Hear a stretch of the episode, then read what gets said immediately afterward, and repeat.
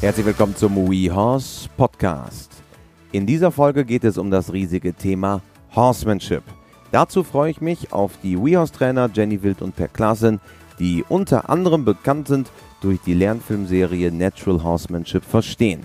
Für alle WeHorse-Nutzer gibt es die 22 Teile dieser Serie, natürlich bei uns auf der Plattform, in denen beide die Basics erklären, aber dann auch hingehen und genau darlegen, wie man zu einem echten Verständnis zwischen Mensch und Pferd kommt. Es wird genauestens erklärt, dazu angereichert mit Trainingstipps, Lektionen und, und, und Dinge, die ihr zu Hause total einfach umsetzen könnt, um echte Erfolge mit euren Pferden zu erzielen und um das Vertrauen zwischen euch auf eine neue Ebene zu bringen. Viel Spaß nun mit Jenny und Per.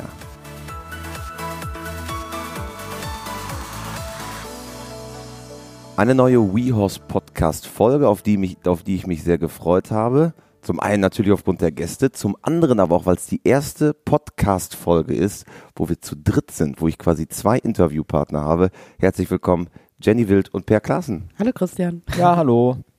Schön, dass ihr dabei seid.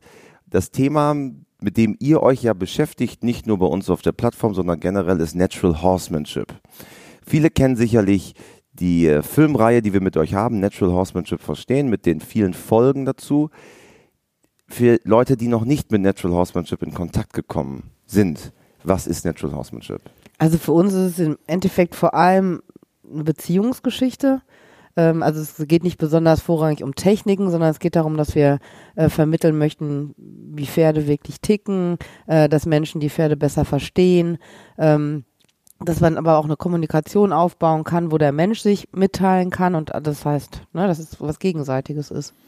Ja, es ist halt wirklich so, dass mittlerweile äh, unter diesem Oberbegriff Natural Horsemanship immer mehr zusammengefasst wird, beziehungsweise dass der auch ein bisschen polarisiert. Ne? Früher war das ja eher so ein ja so ein äh, Rand- oder Nischenphänomen und heute hat sich das ja quasi überall hin verteilt, ne? hat seine Fühler überall hin ausgestreckt und äh, eigentlich hat man eine Zeit lang gedacht, dass wir diesen Begriff auch gar nicht mehr wirklich benutzen, weil da halt jeder auch so ein bisschen was was anderes drunter versteht und weil es halt so viele Leute gibt, die es auf so viele verschiedene Arten und Weisen machen, aber äh, mittlerweile erklären wir einfach wirklich immer in diesem Einsatz, wir versuchen immer den äh, Menschen die Pferdewelt näher zu bringen und wir versuchen den Pferden die Menschenwelt näher zu bringen und das ist das, was es äh, für uns eigentlich so zusammenfasst und dann sind äh, Techniken oder Methoden oder sowas eigentlich nebensächlich. Also es ist halt für uns eher so ein bisschen eine Einstellungssache. Ja, es hat sich tatsächlich ja, wie ihr richtig sagt, herausentwickelt aus dieser Nische. Inzwischen in allen Bereichen wird von Horsemanship gesprochen. Wie seid ihr selber in Kontakt damit gekommen? Also ich war äh, 2004 war das, hatte ich große Probleme mit meinem damaligen Pferd. Der ging nicht auf den Pferdeanhänger, der hatte beim Reiten die Nase im Himmel und ich habe alle möglichen Methoden ausprobiert, die nicht schön waren. Und dann äh, hat eine Freundin von mir hat einen Kurs entdeckt, einen Natural Horsemanship Kurs, und hat gesagt, lass uns da mal hingehen. Bei wem damals? Äh, das war, ähm, ach, wie hieß die Nummer? Weiß ich nicht mehr. Äh, Barbara Benzmann, genau. Und okay, also jetzt, jetzt nicht bei einem großen, bei einem Pat Pirelli oder nee, bei, bei, einem der ganz großen, sondern sagen wir, auf einem kleineren Level. Genau, das war dieser erste Kurs, der war auf einem kleineren Level und dann haben wir aber direkt danach auch Silke Valentin kennengelernt. Damals haben wir viel bei Birger Giesecke noch gelernt mhm. und ähm, waren aber dann auch trotzdem von Anfang an so ein bisschen vielseitig. Wir waren viel bei Honza Blaha, also es war äh, ein tschechischer genau, Ausbilder. Ja, genau. Und äh, ja, das war halt total spannend, weil wir haben ziemlich schnell oder ich habe ziemlich schnell diese Probleme in den Griff bekommen und habe dann ganz schnell gemerkt, wow, es geht überhaupt nicht nur um Problemlösungen, sondern es ergeben sich auf einmal ganz viele tolle Möglichkeiten. Und dann ähm, haben wir sehr viele Kurse besucht und ähm, sind wahnsinnig schnell vorwärts gekommen und das war, das war richtig toll. Und wir haben halt gemerkt, dass wir eine ganz andere Beziehung mit den Pferden hatten und dass ganz vieles, was ich vorher an wirklich schlimmen Hilfsmitteln benutzt habe, ich weglassen konnte und dass mein Pferd angefangen hat, mir wirklich zu vertrauen. Und also das war, das war ganz besonders für mich. Und, und so seid ihr dann auch gemeinsam dazu gekommen? Nee, nee, also wenn Jenny sagt, wir meint sie immer sie und ihre Freundin damals, genau. wir kannten uns damals nämlich Nee, wir kannten uns dann noch nicht. Ja. Da gab es dich noch nicht. Nee, also bei mir war das so, ähm, ich bin erst sehr spät zu den Pferden gekommen, also so mit ja. Mitte, Ende 20 eigentlich tatsächlich. Was ja ungewöhnlich ist eigentlich, ne? Ja, genau. Meine Schwester ist damals in bei uns da im, im äh, Reitverein im Ort da geritten und man, die Pferde fand ich damals, glaube ich, schon eigentlich ganz cool, aber dieses ganze Reitverein äh, gedöns da, da war ich irgendwie nicht so ein Riesenfan davon. Außerdem waren das halt nur Mädels und das war natürlich damals total uncool, deswegen habe ich mich da auch nicht weiter für interessiert. Und irgendwie durch eine Freundin damals, die hatte ein Pferd, bin ich zufällig zu den Pferden gekommen, da durfte ich mich mal hier und da so auf dem Pferd draufsetzen, auch da im Reitverein zum Trockenreiten. Und, ja, und ähm, dann ja, kurze Zeit später war das dann tatsächlich so, dass ihre Schwester hatte auch ein Pferd. Mit dem durfte ich dann ab und zu mal was machen. Auch so ein bisschen drauf sitzen und rumjuckeln und so. Ähm, und die ist aber für vier Wochen nach Amerika geflogen und äh, hat mich gefragt, ob ich mich nicht in der Zwischenzeit um den Bolero hieß der, der ist eigentlich mittlerweile ganz bekannt, auch unter Bolle. Ne? Es kommt auch in den Büchern und auf unseren Videos ist er ständig drauf. Auf den sollte ich, äh, um den sollte ich mich jedenfalls kümmern. Und das hat natürlich überhaupt nicht funktioniert, weil ich habe den nicht mehr eingefangen gekriegt und nix. Und an dem Stall waren damals welche, die hatten auch schon einige Parelli-Kurse besucht und die haben mir dann mal eben so im Crashkurs äh, ein paar Sachen erklärt, ne, die wir heute noch auf jedem Kurs erzählen, mit äh, Timing und den Phasen und so weiter, wie das damals halt so war. Ja, und äh, das hat sofort so gut geklappt und ich war auch total fasziniert, weil äh, wie gesagt, ich hatte vorher nicht viel mit Pferden zu tun. Ich habe mich aber schon immer gewundert, warum weiß das Pferd, wenn man mit den, mit den Beinen so dran drückt, dass es loslaufen soll und wenn man an den Zügeln zieht, dass es anhalten soll. Ich konnte mir nicht vorstellen, wie diese äh, Kommunikation, so hätte ich es zwar damals nicht genannt, aber wie das halt so funktioniert zwischen Pferd und Mensch. Und ich war auch so total fasziniert und wie bei Jenny auch. Ich hatte natürlich dieses Problem, ich habe den nicht eingefangen gekriegt, aber ich habe es auch sofort gemerkt, äh, man kann so coole Sachen damit machen also nicht nur, es gab ja, ich kannte damals nur aus diesem Reitverein halt dieses Dressurreiten oder halt so ein bisschen Westernreiten, aber das fand ich halt so cool, da äh, wollte ich auf jeden Fall äh, mehr wissen und war auch sofort infiziert und ich hatte, glaube ich, dann den Vorteil, ich musste ja nicht äh, jahrelang äh, Sachen, die ich jahrelang gelernt oder geübt hatte, die in Anführungsstrichen falsch gewesen wären, wieder verlernen oder umlernen, genau, sondern ich bin da halt äh, gleich voll eingestiegen mit diesen Sachen. Und dann, also tatsächlich dann mit Ende 20 erst dazugekommen und dann alles Ja. aufgesogen, was geht. Und dann alles aufgesogen, was geht. Das war ja, ich, na gut, wenn ich jetzt sage, wie lange das her ist, weiß ja jeder, wie alt ich bin. Aber es ist auf jeden Fall schon ein Weilchen her. Zwei Jahre. Es gab, war noch nicht so richtig viel mit äh, Internet und YouTube, glaubst glaube ich sogar auch noch nicht und so. Ähm, aber ähm, ich bin halt da an so ein paar Filmchen gekommen, unter anderem auch so ein Honsa Blaha Video, wo ich dann auch dachte, boah, und dann habe ich mir die angeguckt und angeguckt und wieder angeguckt und war dann halt auch wirklich äh, total infiziert und wollte das unbedingt alles nachmachen können. Ähm, und das Spannende war, weil ich habe mich auch damals schon, heute sogar fast ein bisschen mehr, aber damals eigentlich auch nicht fürs Reiten an sich interessiert oder für Reitsport oder so. Ich habe mich halt irgendwie für die Pferde interessiert und das, was so äh, zwischen Pferd und Mensch äh, so passiert. Also die Kommunikation mehr, also weniger genau, die Kommunikation, Beziehung und so weiter, was uns halt äh, eigentlich heute auch immer noch hauptsächlich interessiert. Was sind so für euch die großen Einflüsse gewesen? Also eben viel schon der Name Honza Blaha, tschechischer Ausbilder, Pat Pirelli, Begründer des Ja. Natural Horsemanship bei Pat Pirelli, großer amerikanischer, ja, man könnte an einige unken, dass er ein Guru wäre, aber zumindest einer, der sehr, sehr großen Einfluss genommen hat. Wer sind so die Persönlichkeiten? Wo habt ihr geguckt zu Anfang? Ähm, ja, zu Anfang war das halt das. Wir haben vor allem, ich weiß nicht, eine Million Parelli-Videos gesehen. Unser großes Vorbild damals war eigentlich mehr Linda Parelli, weil sie, weil sie mit so Die viel Ehefrau Gefühl, die Pat. Ehefrau von Pat, weil sie mit so viel Gefühl dran gegangen ist. Ähm, und ich, ich habe Mark Rashid lieb, äh, Bücher geliebt von Anfang an. Die habe ich auch alle mehrfach gelesen und ich weiß, die haben ganz viel an meiner Einstellung damals schon gemacht.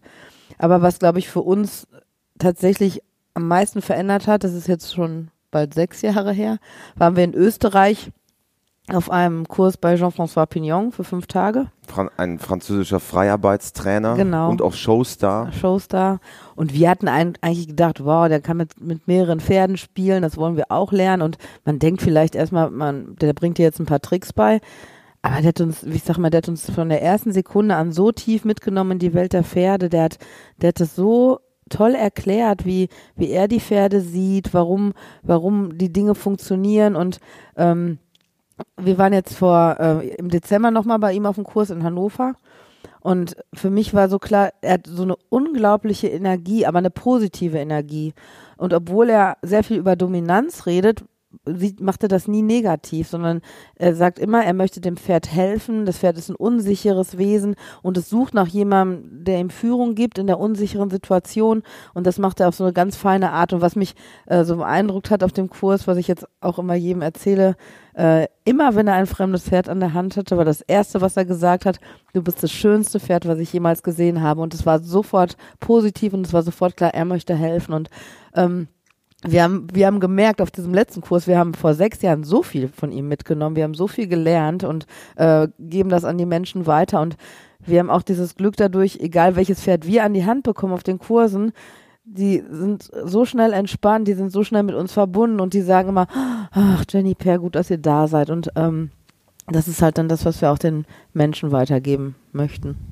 Ja, also äh, bei mir hat das auch, es gab damals ja in diesem Natural Horsemanship Bereich eigentlich nur Parelli, ne, was anderes gab es im Grunde nicht.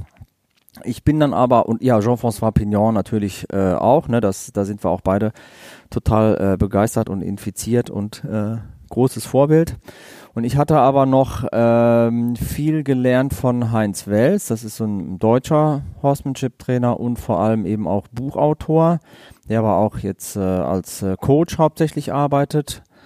Und äh, was ich da gut fand, dieses bei Parelli war halt, der hatte halt dieses System, was wir auch übrigens bis heute immer noch verteidigen, weil er hat halt dadurch diese ganze Sache überhaupt erst auf der ganzen Welt verbreitet. Und äh, um das ja möglichst, um eine Sache oder ein, eine, äh, ein Wissen möglichst weit zu verbreiten, ist es halt eigentlich am einfachsten, man hat ein System, auch wenn das halt immer kritisiert wird, dass das ein bisschen starr ist, was es aber im Grunde ja nur zum, zum Lehren und zum Lernen ist. Und bei Heinz Wels fand ich, äh, erstens mal äh, fand ich seine Bücher ganz toll. Das heißt, wir haben ja auch ein paar Bücher geschrieben. Das hat mich da auch sehr äh, beeinflusst, so was den, was den ganzen Stil angeht, den Schreibstil und den Erklärstil vor allem, weil er hat die Sache halt dann einfach ein bisschen äh, bisschen mehr aufgedröselt und etwas mehr sich auf das Wieso, Weshalb, Warum konzentriert und nicht nur so sehr auf das, äh, was soll ich äh, tun und was soll dabei herauskommen. Also der hat mich eigentlich auch, er hatte auch einen großen Einfluss darauf, wie ich das mache. Ja, es kommt jetzt noch eine andere wichtige Person hinzu, die noch gar nicht so lange quasi in unserem Leben ist oder uns beeinflusst hat, aber es ist jetzt schon fast zwei Jahre her da bin ich ganz privat, ganz nebenbei zu der Möglichkeit gekommen, einen Film zu synchronisieren, der heißt Taming Wild und er ist von einer amerikanischen Horsemanship-Trainerin, die sich irgendwann die Frage gestellt hat, was ist, wenn Pferde eine Wahl hätten? Würden sie uns reiten lassen? Würden sie uns all die Dinge tun lassen, die wir gerne mit ihnen machen? Und ähm, sie hat sich ein Projekt vorgenommen, wo sie sich eine Mustang-Stute holt, die gerade erst in die Auffangstation gekommen ist. Und sie hat gesagt, ich nehme mir ein Jahr lang Zeit und ich versuche dieses Pferd zu zähmen und zuzureiten, ohne jegliche Art von Hilfsmitteln zu benutzen. Also kein Halfter, kein Seil, kein Sattel, kein Zaumzeug, keine Futterbelohnung. Also nichts, was das Pferd irgendwie beeinflusst äh, und was nicht diese echte Beziehung, die sie sich gewünscht hat, hervorbringt. Und es ist ein unglaublicher Film dabei rausgekommen. Mittlerweile äh, ist es auch ganz, äh, also die fanden in Amerika meine Stimme so passend, dass man jetzt weltweit quasi den Film auch mit meiner deutschen Ach, Stimme sehen kann. Und sie weiß auch, dass ich ihre deutsche Stimme bin. Wir haben sie mittlerweile persönlich kennengelernt und wir haben auch schon einen Kurs bei ihr, einen Online-Kurs bei ihr gemacht. Und sie hat gesagt, sie hat damals durch das Pferd Myrna so viel gelernt über die Pferde, dass sie quasi für sich auch was ganz Neues entwickelt hat. Das nennt sie Freedom-Based Training.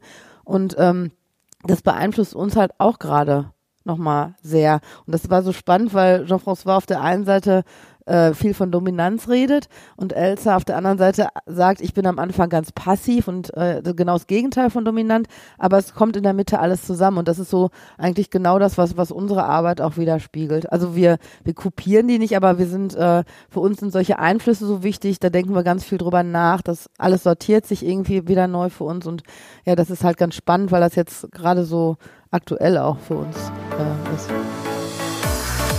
Die grüne Saison steht vor der Tür und wir möchten euch quasi die Eröffnung der Freilandsaison ans Herz legen, nämlich Horses and Dreams. Eine Veranstaltung in Hagen am Teutoburger Wald vor den Toren Osnabrücks in Niedersachsen, unter anderem organisiert von Ulrich Kasselmann, der auch schon einmal hier bei uns im Podcast zu Gast war. Und ich selber komme aus der Region, war auch häufig dort zu Gast. Und das Besondere dort ist, dass nicht nur die Topstars aus Dressur- und Springreiten wie Ingrid Klimke, Jessica von Bredow-Werndl oder Simone Blum dort an den Start gehen. Es gibt darüber hinaus eine große Lifestyle- und Gartenausstellung. In diesem Jahr zum Thema Frankreich, das Gastland 2019 bei Horses and Dreams meets France. Weitere Informationen und wie ihr an Tickets kommt, gibt's unter www.horses-and-dreams.de. Das ist www.horses-and-dreams.de. Viel Spaß! Würdet ihr sagen, dass sich das Thema auch verändert hat in der Wahrnehmung der Leute?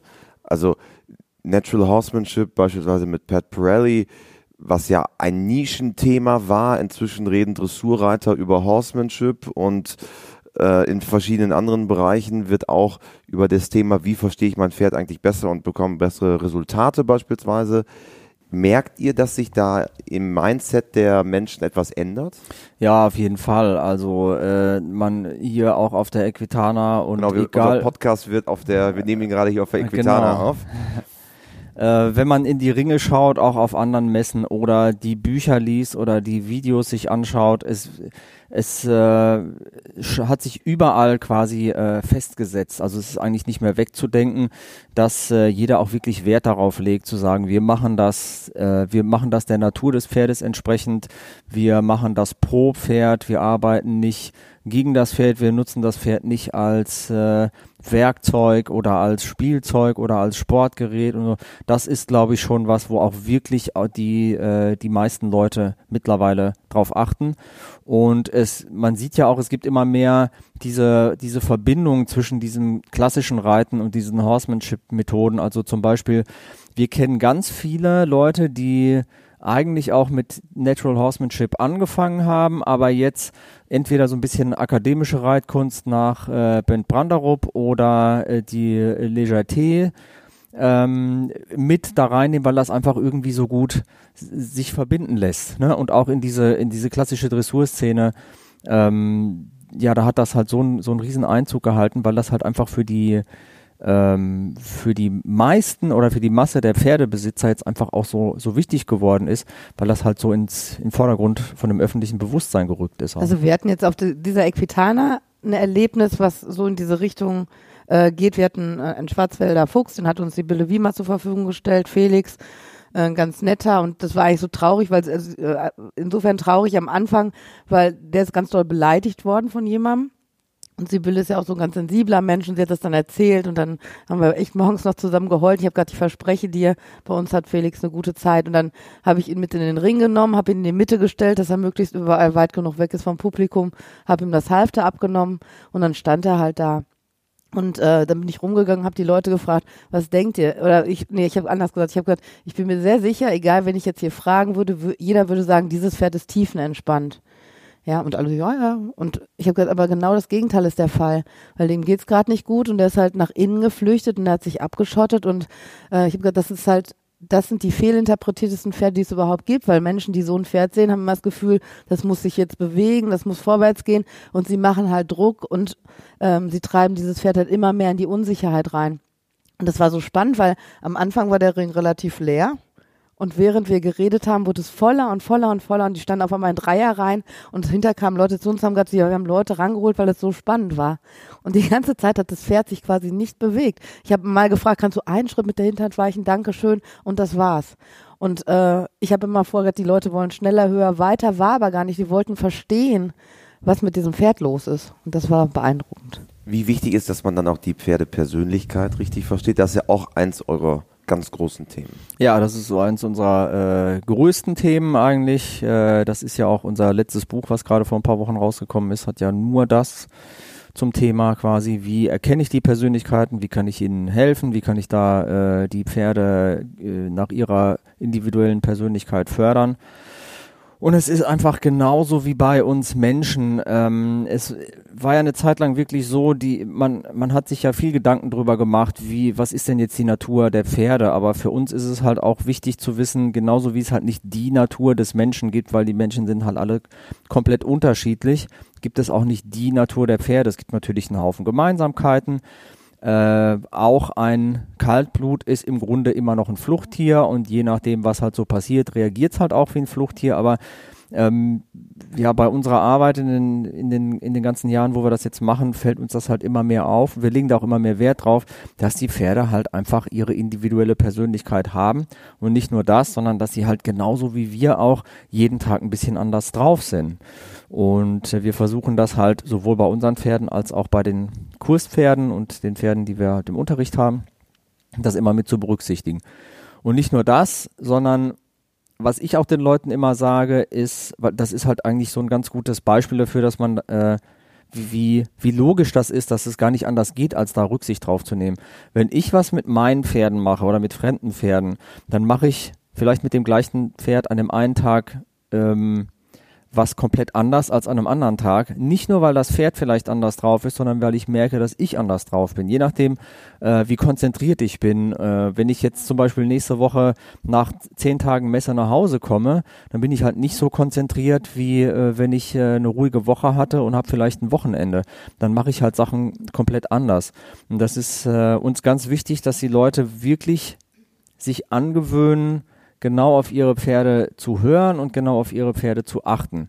Man kann natürlich nicht in jeder Situation ähm, immer auf alles Rücksicht nehmen, weil wir haben zum Beispiel so einen kleinen, schönen, gemütlichen Stall für unsere fünf Pferde und für uns, so schön privat. Und wenn wir aber irgendwo hingehen wollen, haben wir halt direkt da draußen eine Straße. Die ist nicht viel befahren, aber es fahren viele Autos da äh, rum, die nicht besonders schnell fahren. So, ne? Also es ist keine Schnellstraße aber es sind halt immer diese Autos. Da kann ich halt nicht immer Rücksicht drauf nehmen, wenn mein Pferd sagt, ach, ich muss jetzt aber mal kurz mitten auf der Straße stehen bleiben. Es geht aber immer sehr, sehr, sehr viel öfter, als man denkt. Man hat immer im Kopf, aber nächste Woche ist ja Turnier oder ich habe mich ja zum Ausreiten verabredet und dann acht, äh, hört man einfach auf, auf die Pferde zu hören und darauf zu hören, was ihnen gerade so wichtig ist und man kann auch schon mal darüber hinweggehen. Pferde sind ja auch, äh, die können auch gut mit Stress umgehen, wenn es sein muss. Aber man überschreitet da sehr schnell eine Grenze, wo die Pferde dann sagen, halt, stopp, jetzt reicht's aber wirklich. Und wenn du meine kleinen, leisen, feinen Neins äh, alle jetzt nicht verstanden hast, dann muss ich halt mal ein großes Nein sagen. Dann müssen sie halt dann beißen, dann fliegt, liegt man vielleicht im Dreck oder kriegt einen Huf ans Knie oder äh, sonst irgendwas. Und deswegen ist es halt so wichtig, da ständig drauf zu achten. Und was, was wir den Leuten beibringen, ist erstmal wieder richtig zu beobachten, zu sehen, zu lernen, was bedeuten die kleinen Dinge an dem Pferd, was machen die Ohren, was machen die Augen, kann mein Pferd riechen oder nicht, um festzustellen, habe ich gerade ein sicheres oder gerade ein unsicheres Pferd. Und für uns, ich glaube, das macht uns so ein bisschen aus, weil wir halt sehr fein gucken können und sehr gut erkennen, wann das Pferd schon unsicher wird, äh, kümmern wir uns darum. Und das ist so, ich glaube, es könnte ganz viel Blödes in der Pferdewelt vermieden werden, wenn die Leute einfach mehr verstehen würden, was mit ihrem Pferd gerade los ist. Und Pferde sind einfach unsichere Wesen, das ist ihre Natur. Ähm, und wenn sie aber in unserer Welt reagieren, wie ihre Natur es ihnen vorgibt, wie ein Fluchttier, also weglaufen oder angreifen oder was das gerade äh, Sinn für sie macht, äh, dann ist es halt für Pferde und Menschen gefährlich. Und wenn wir hingehen können und können sagen können, ich merke gerade, du wirst unsicher, ähm, ich kann dir da raushelfen, du kannst dich bei mir entspannen, dann kann ich, habe ich die beste Voraussetzung für alles andere. Und das ist, macht es natürlich ein bisschen schwierig in der Show oder auf dem Turnier. Aber trotzdem bin ich mir sicher, wenn ich äh, in der Lage bin, grundsätzlich äh, meinem Pferd das auch zu vermitteln, ähm, dann funktioniert es einfach besser. Und dann haben wir noch so, was uns auch noch wichtig ist zu unterscheiden. Es gibt halt, ich habe ja gerade von Felix erzählt, der eher der introvertierte Typ war in der Situation. Er war auch, der macht auch andere Sachen. Ähm, und dann gibt's halt eher die extrovertierten Typen und die brauchen halt was anderes. Und ähm, uns äh, Persönlichkeiten ist mal so ein fixer Begriff, dann denkt man vielleicht, ja, mein Pferd hat die Persönlichkeit und das war's. Was für uns das Wesentliche ist, ist in welchem Gemütszustand befindet mein Pferd sich jetzt gerade. Ist es jetzt, ne, was ich vorhin gesagt habe, sicher oder unsicher oder und introvertiert oder extrovertiert. Und dann gibt es unterschiedliche Strategien, wie ich dem Pferd helfen kann. Und man merkt, das war bei Per gesagt, jedes ist unterschiedlich, aber trotzdem kann man sie so ein bisschen einsortieren, weil es für uns Menschen halt einfacher ist. Und, und dann wird es auf einmal ziemlich einfach, tatsächlich. Und wenn man das geschafft hat, dann kommt man hinter zum Punkt, das ist auch Teil unseres Buches und äh, auch bei eurer Serie natürlich, äh, zum wichtigen, für viele Leute wichtigen Thema, nämlich zur Motivation.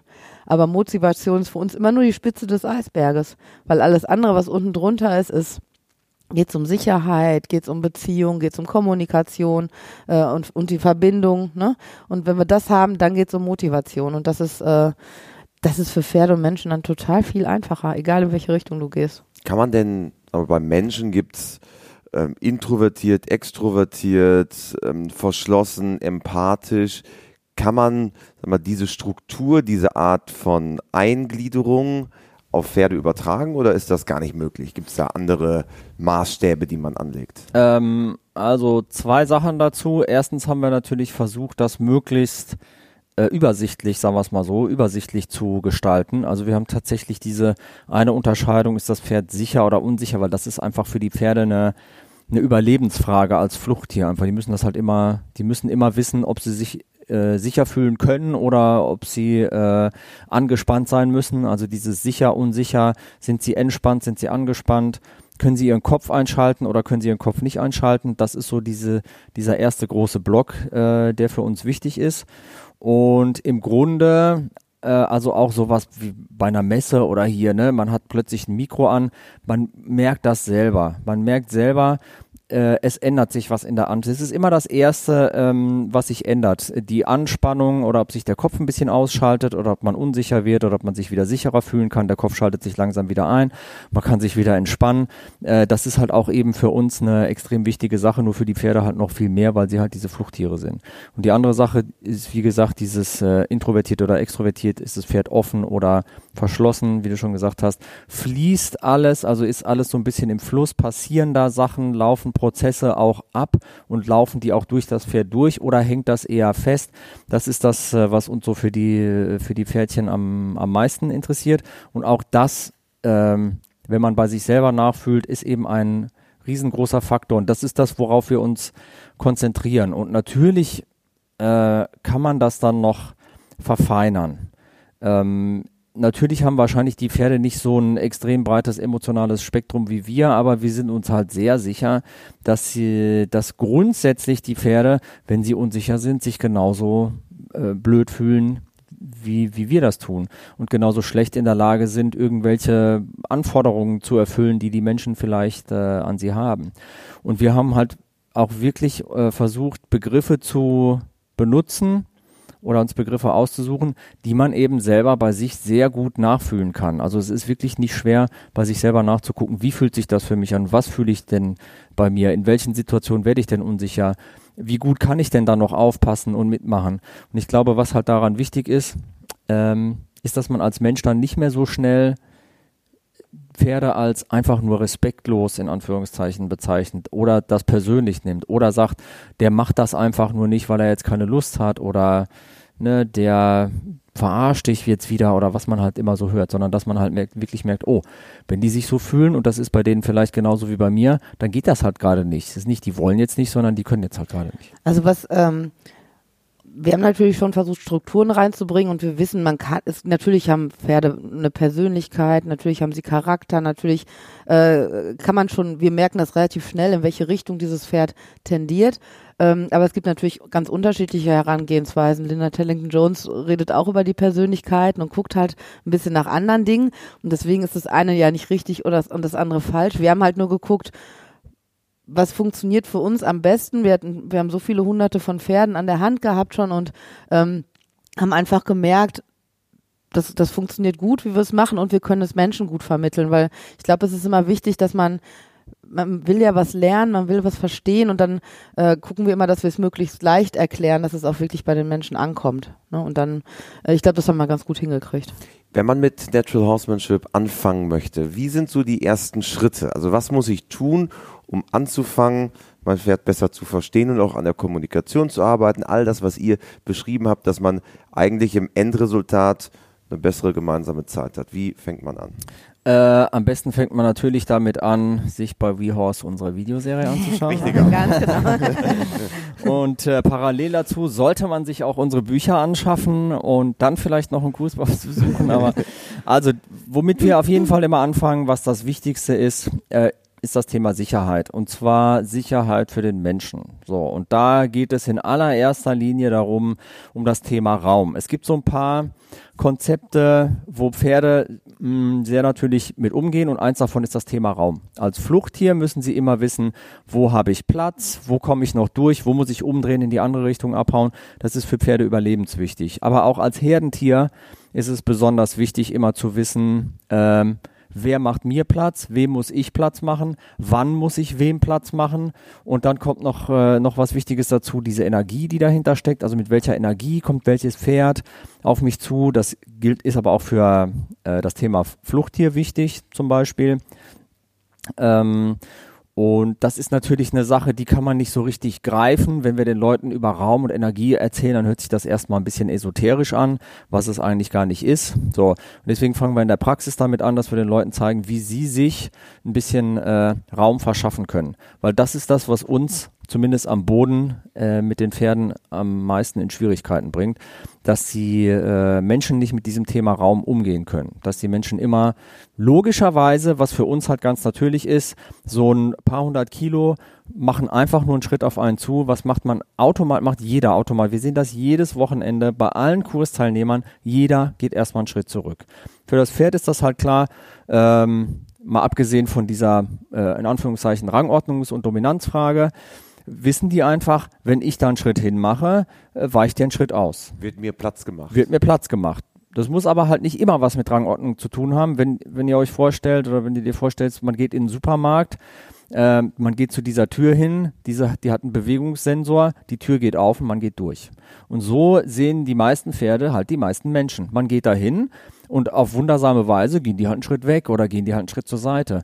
Und das Problem dabei ist, wenn das Pferd sich dann vielleicht mal erschreckt oder wenn es mal irgendwo hin will, dann rechnet es einfach damit, weil der Mensch geht immer weg. So. Und dann hält das nicht höflicherweise, so wie wir das machen würden, vorher an und denkt, naja, nicht, dass ich dem äh, aus Versehen auf den Fuß trete, sondern das Pferd rechnet einfach damit, wenn ich da hingehe, ist der Mensch halt sowieso verschwunden. Das ist halt immer so. Und da so ein bisschen äh, seine seinen Fokus drauf zu legen, das überhaupt erstmal zu merken. Wie oft mache ich das? Weil die Leute merken das nicht. Wir sagen denen immer, jetzt bist du schon wieder einen Schritt zurückgegangen. Sagen die, nee, das stimmt nicht. Sag ich, doch, guck mal hier, das waren eben deine Fußabdrücke, wo du eben standst und jetzt stehst du hier. Das sind zwei Schritte weiter hinten. Man merkt das einfach nicht als Mensch, dass man das tut. Und dass wir da den Menschen, die, äh, die ähm, ja, so ein bisschen die Technik und die äh, Methode und die, dieses Konzept beibringen von seinen Standpunkt äh, auf positive Art und Weise zu vertreten, sich ein bisschen Raum zu schaffen und dadurch sich selber sicherer zu fühlen. Weil wenn ich mich als Mensch nicht sicher fühle mit dem Pferd, bin ich auch nie in der Lage, dem Pferd Sicherheit zu geben. Dann bin ich auch nicht in der Lage, äh, da bin ich nicht handlungsfähig und dann äh, wird das Pferd mir auch nichts, eigentlich nichts von dem glauben, was ich äh, ihm an Fragen stelle oder was ich gern von ihm möchte. Also mir persönlich ist immer ganz wichtig, äh, den Leuten so eine bisschen andere Einstellung den Pferden gegenüber zu geben. Weil man, man merkt es ganz oft, dass Menschen Pferden die Schuld geben, wenn Dinge nicht funktionieren. Oder dass sie das Gefühl haben, weil sie halt groß sind, weil sie halt schwer sind, dass man besonders viel Druck machen muss oder besonders viel Energie braucht. Und ähm, ich habe mal so das Beispiel zum Beispiel am Pferdehänger, wo die Leute halt sagen, der stellt sich wieder nur an und der hat da keinen Bock drauf. Ähm, kann ich immer nur sagen, für mich gibt es immer nur zwei Gründe, warum Pferde Dinge nicht tun. Und am Pferdehänger ist es immer so gut zu erklären, weil viele Pferde gehen natürlich nicht in den Anhänger, weil sie Angst haben vor dem Anhänger an sich aber sie haben eine Erfahrung gemacht, die letzte Fahrt war ruckelig, sie mussten den Stall wechseln, das heißt, sie haben alle Freunde verloren, sie sind dann am Ort, der ihnen Angst macht, oder sie waren in der Pferdeklinik, da wurde ihnen wehgetan. Das sind alles Sachen, die vergessen sie nicht, die verknüpfen sie damit und deswegen ist dieser Angstbereich ein sehr großer. Die andere Geschichte aber, warum Pferde nicht in den Anhänger steigen, ist, dass ihr Mensch nicht kompetent genug ist, sie danach zu fragen. Ja, warum, warum sollen sie es machen, wenn der Mensch gar nicht genau weiß, was er tut? Oder sie es vielleicht auch noch so unter Druck setzt, dass er dann doch wieder die Angst schürt. Und ich glaube, ähm, wenn man ein bisschen mehr die Einstellung bekommt, egal was man mit den Pferden macht, dass man, wenn sie Angst haben, ihnen helfen muss, da wieder rauszukommen oder sollte. Und wenn, wenn man merkt, das Pferd sagt, nee, ich mach das nicht, weil du nicht gut genug bist, dass der Mensch anfängt, an sich zu arbeiten, äh, dann kriegt man eine andere Einstellung zu den Dingen und man wird automatisch immer, immer, immer besser. Und man, man merkt auf einmal, dass, dass die Pferde dann äh, mitmachen. Und unser großes Ziel ist es immer, Pferd ein paar Mal gesagt, das Pferd sagt nein, das Pferd sagt nein. Ähm, ganz viele Pferde sagen nein. Und Menschen sind unfassbar kreativ da drin, den Pferden das Nein sagen zu verbieten. Ne? Man sieht es hier auf der Messe, da gibt es eine Menge Möglichkeiten, was man da alles benutzen kann. Aber was man niemals hinbekommt, ist, dem Pferd zu verbieten, Nein zu denken und Nein zu fühlen. Und dann wird es halt gefährlich, weil das Pferd überlegt natürlich, wie komme ich raus aus der Situation, wie kann ich es schaffen, diese Schmerzen loszuwerden. Und unser großer Anspruch ist der, dass wir Menschen beibringen, äh, ihr Pferd dazu zu kriegen, dass es nicht nur Ja sagt, sondern auch Ja denkt und Ja fühlt. Und das ist so eine andere Sache. Und das fühlt, das, man merkt sofort, dass, dass äh, eine ganz andere Basis geschaffen ist und dass es den Pferden gut geht. Und dann sind sie auf einmal dabei und dann werden sie mutig und dann passieren Dinge am Hänger. Wir sagen immer, bei uns verladen sich die Pferde im Endeffekt alleine. Und hinterher sagen sie, wo hast du gesehen, was ich geschafft habe? Und das ist, das ist was, was Schönes. Und dann hat man das zusammen gemacht. Und das ist so mir wichtig, dass die Leute das anders sehen, dass sie ein Gefühl dafür bekommen, dass sie merken, es geht gar nicht um viel Druck, sondern es geht um ganz, ganz, ganz feine Dinge eigentlich.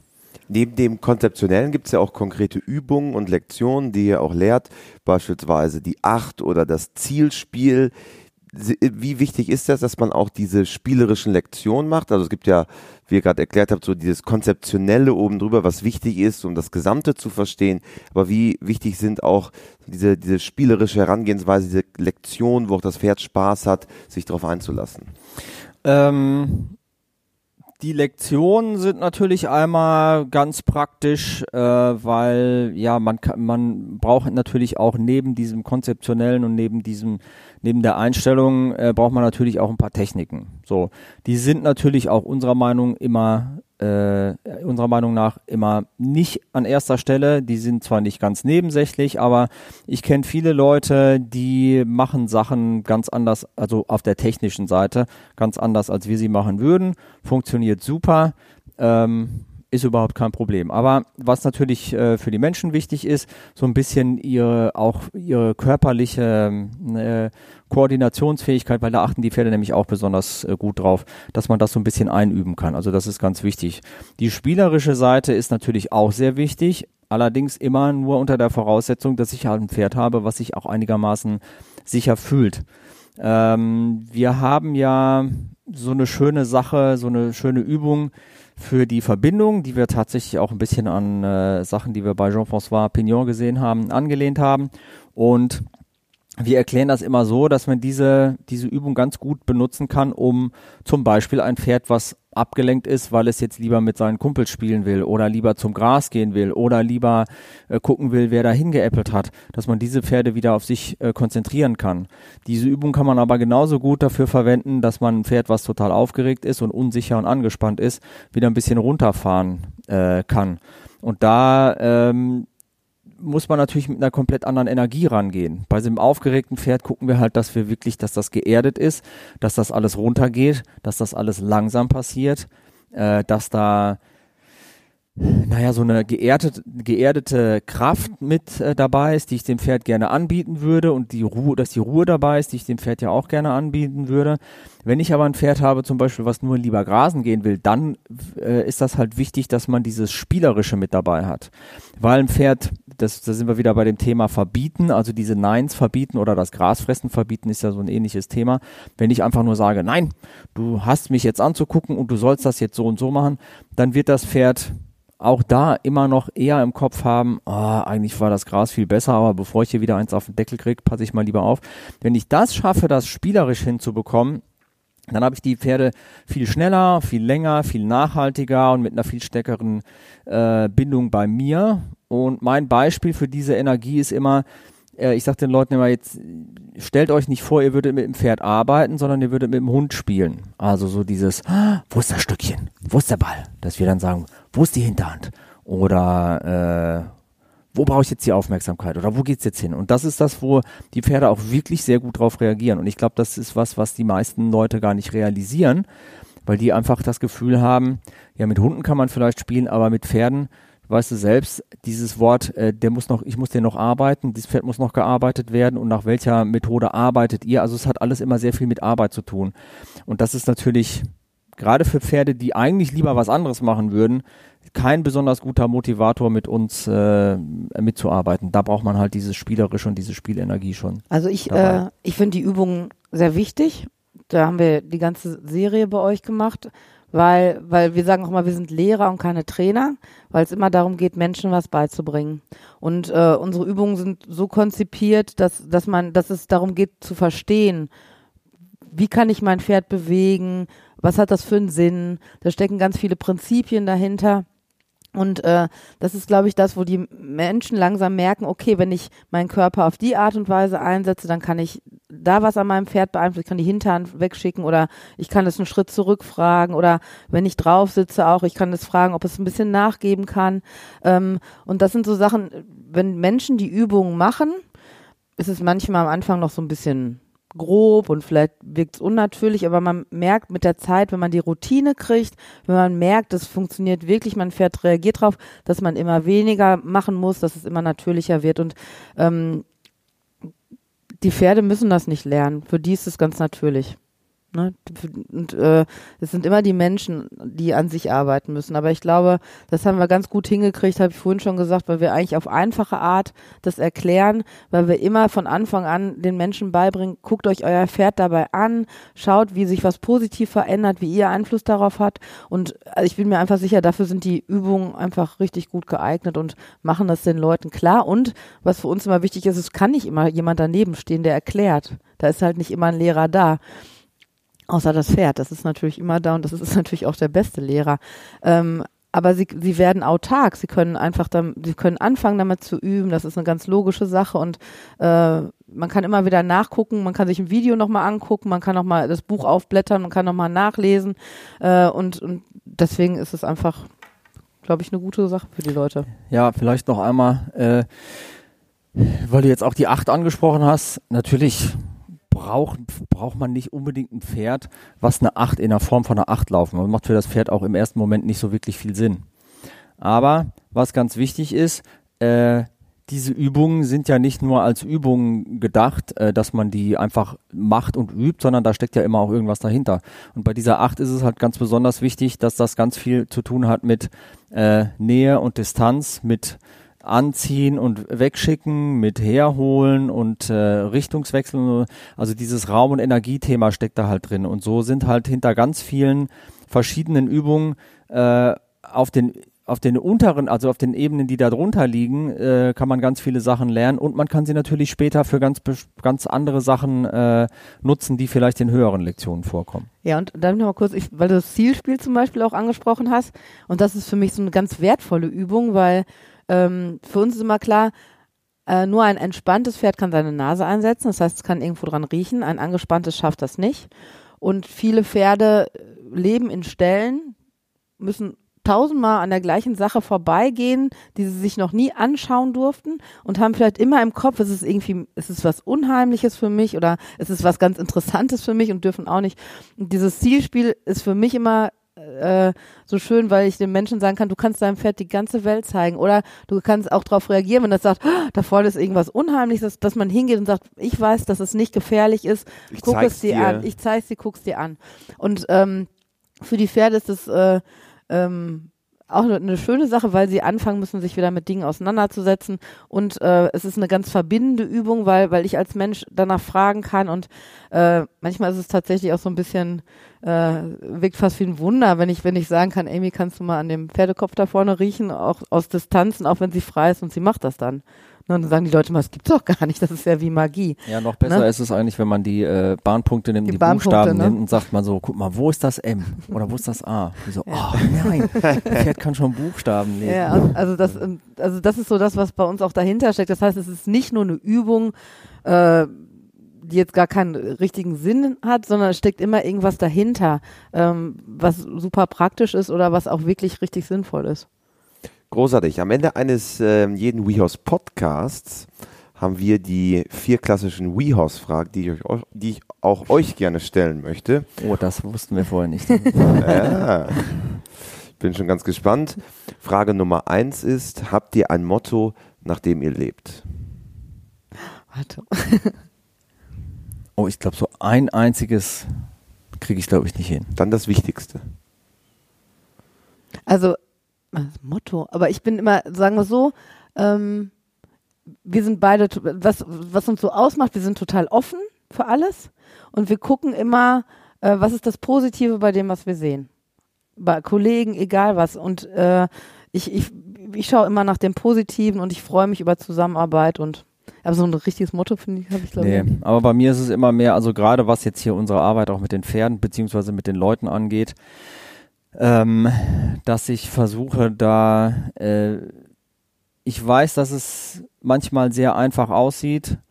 Äh, ich weiß aber auch immer noch, ich merke das immer noch, dass das wirklich schwer sein kann mit den Pferden, weil das halt eine, wirklich eine emotionale Sache ist und ähm, deswegen auch nicht immer so einfach äh, als Techniken umzusetzen ist, dass ich immer mehr versuche, äh, mich auch auf die Leute, jedes einzelne Pferd und jeden einzelnen Mensch so einzulassen und nicht sage, äh, ja, eigentlich ist es ja ganz einfach, ähm, stell dich mal nicht so an, sondern dass ich halt wirklich merke, dass ich da immer mehr Verständnis für habe, wenn irgendwas nicht funktioniert bei den Pferden und bei den Menschen. Also das ist mir ganz wichtig, dass ich das auch beibehalte und äh, vielleicht ein bisschen fördere. Okay, Frage Nummer zwei. Gibt es einen Menschen, der euch persönlich auch, vielleicht auch im Hinblick auf die Pferde, besonders geprägt hat? Ja, hatten wir ja vorhin schon gesagt, also Jean-François definitiv, das ist für uns ganz klar, aber also für uns waren es auch wirklich Pat und Linda Parelli und äh, jeder, der das, der Horsemanship in irgendeiner Form macht und das äh, bestreitet, das, das stimmt irgendwie nicht, weil sie hat, Perz ja vorhin schon gesagt, Ja. haben es einfach leer und lernbar gemacht und ja, deswegen. Bei mir sind es tatsächlich, glaube ich, immer mehr die äh, unsere Schüler, die, denen ich was erklärt habe, die das aufnehmen, die das mir zurückspiegeln und wo ich merke, oh, so richtig, also es gibt einen Haufen Schüler, die halten sich mehr an die Sachen, die ich ihnen sage, als ich das selber tue. Und die holen mich immer wieder ein bisschen zurück auf den Boden, weil ich immer sage, ja, langsam, langsam, aber jetzt hier bei so einer Messe denke ich immer, oh, da muss das noch klappen und das noch klappen. Und wenn die das hinkriegen, das so zu machen, wie ich ihnen das gesagt habe, äh, das prägt mich, also da, das hat immer den meisten Eindruck auf mich eigentlich. Dann Frage Nummer drei. Wenn ihr Reitern oder Pferdemenschen dieser Welt eine Sache im Umgang mit ihren Pferden auf den Weg geben könntet, was wäre es? Versucht Pferden zu helfen und versucht nicht ständig was von ihnen zu fordern. Ja, und achtet nicht so sehr auf Techniken, sondern mehr, es hat alles was mit, mit eurer Ener mit der Energie zu tun. Und mit weil, dem Gefühl. Ne? Ja, weil da Pferde einfach sehr viel mehr drauf reagieren. Und zum Abschluss vervollständigt bitte diesen Satz für mich. Können wir so na, nacheinander quasi machen. Pferde sind für mich. Die besondersten Wesen. Äh, immer noch manchmal ein Rätsel. Ja, ein großartiges Schlusswort. Vielen Dank euch beiden. Die Videos äh, zu euch gibt es natürlich bei uns auf wehorse.com. Horseman, Natural Horsemanship verstehen mit insgesamt 22 Teilen, wo ihr Wahnsinn. sehr, sehr detailliert und feingliedrig erklärt, wie das Ganze funktioniert. Und ja, das war unser erster Podcast zu dritt. Hat mich sehr gefreut. Vielen Es hat Dank. so viel Spaß Uns gemacht. auch, ja, war schön. Danny Wild und Per Klaassen, vielen Dank. Ja. Jo, danke auch. Falls ihr mehr erfahren wollt rund um das Thema Natural Horsemanship, die Lernfilmserie mit Jenny und Per, gibt es ab 14,90 Euro bei uns auf wehorse.com. Damit habt ihr nicht nur Zugriff auf diese Videos, sondern auf über 600 Videos von knapp 70 der besten Trainer der Welt. Sie sind alle auf wehorse.com.